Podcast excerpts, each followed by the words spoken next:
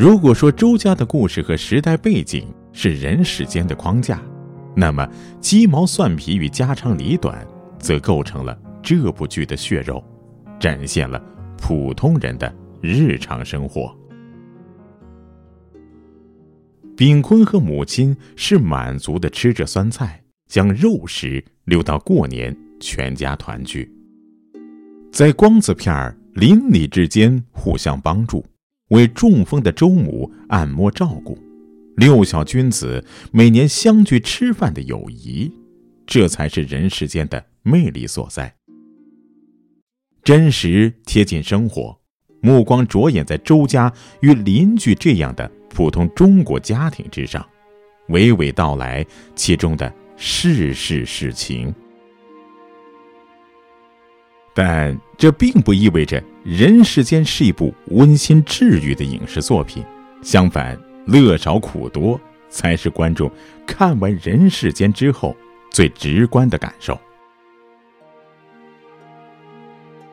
乐于人的基本情感、爱情、亲情和友情所迸发的力量，但它苦于物质的匮乏、人性的攀比和离别的哀愁，还有变故。所造成的崩塌，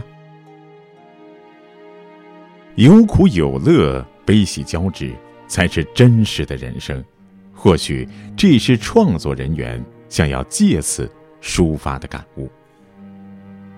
人世间原著的创作灵感是来自于梁晓声自己的家庭故事。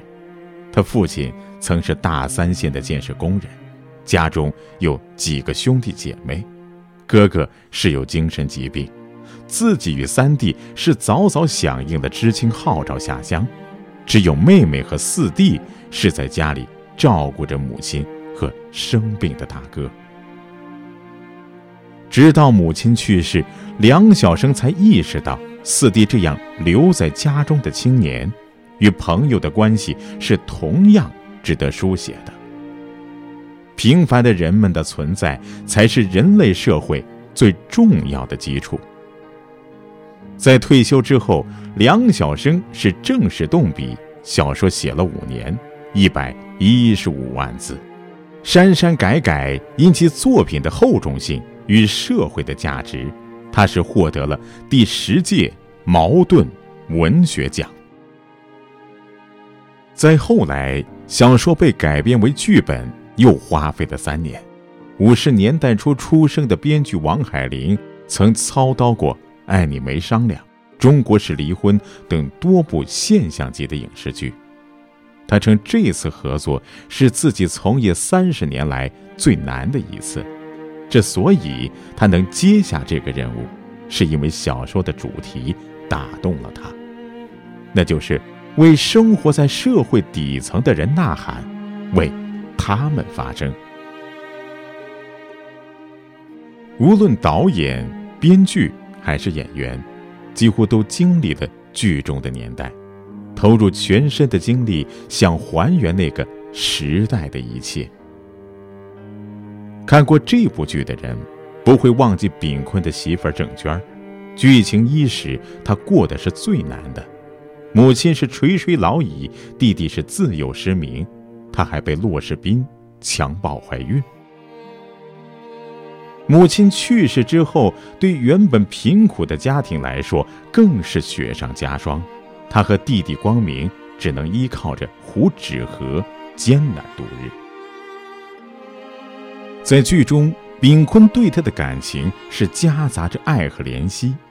郑娟心知炳坤父母是不会同意的。让大哥秉义是劝慰炳坤，他说：“我不值得。”长期照顾炳坤中风的母亲之后，郑娟是终于打动了周家的人，没有人再反对他们的婚事，生活才有了点盼头。曾经细嫩的一双手已经是布满了伤疤，又因长期为周母按摩，有些粗糙变形了。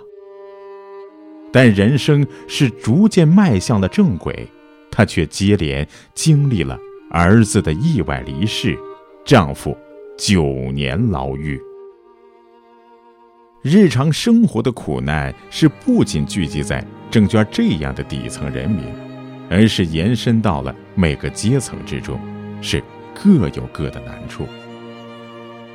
剧中阶层最高的郝省长一生是殚精竭虑，特殊年代是吃尽了苦头，直至最后两个儿子是生死不明，唯一的女儿还在上山下乡的时候是伤了身体无法生育。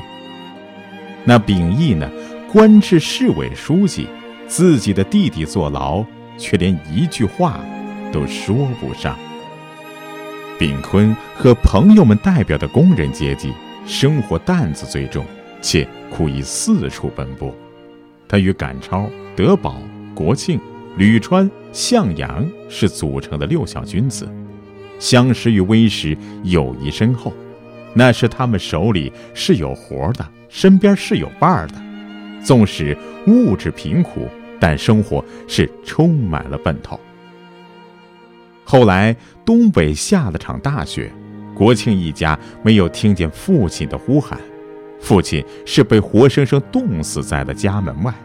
国庆也因此一度性情大变。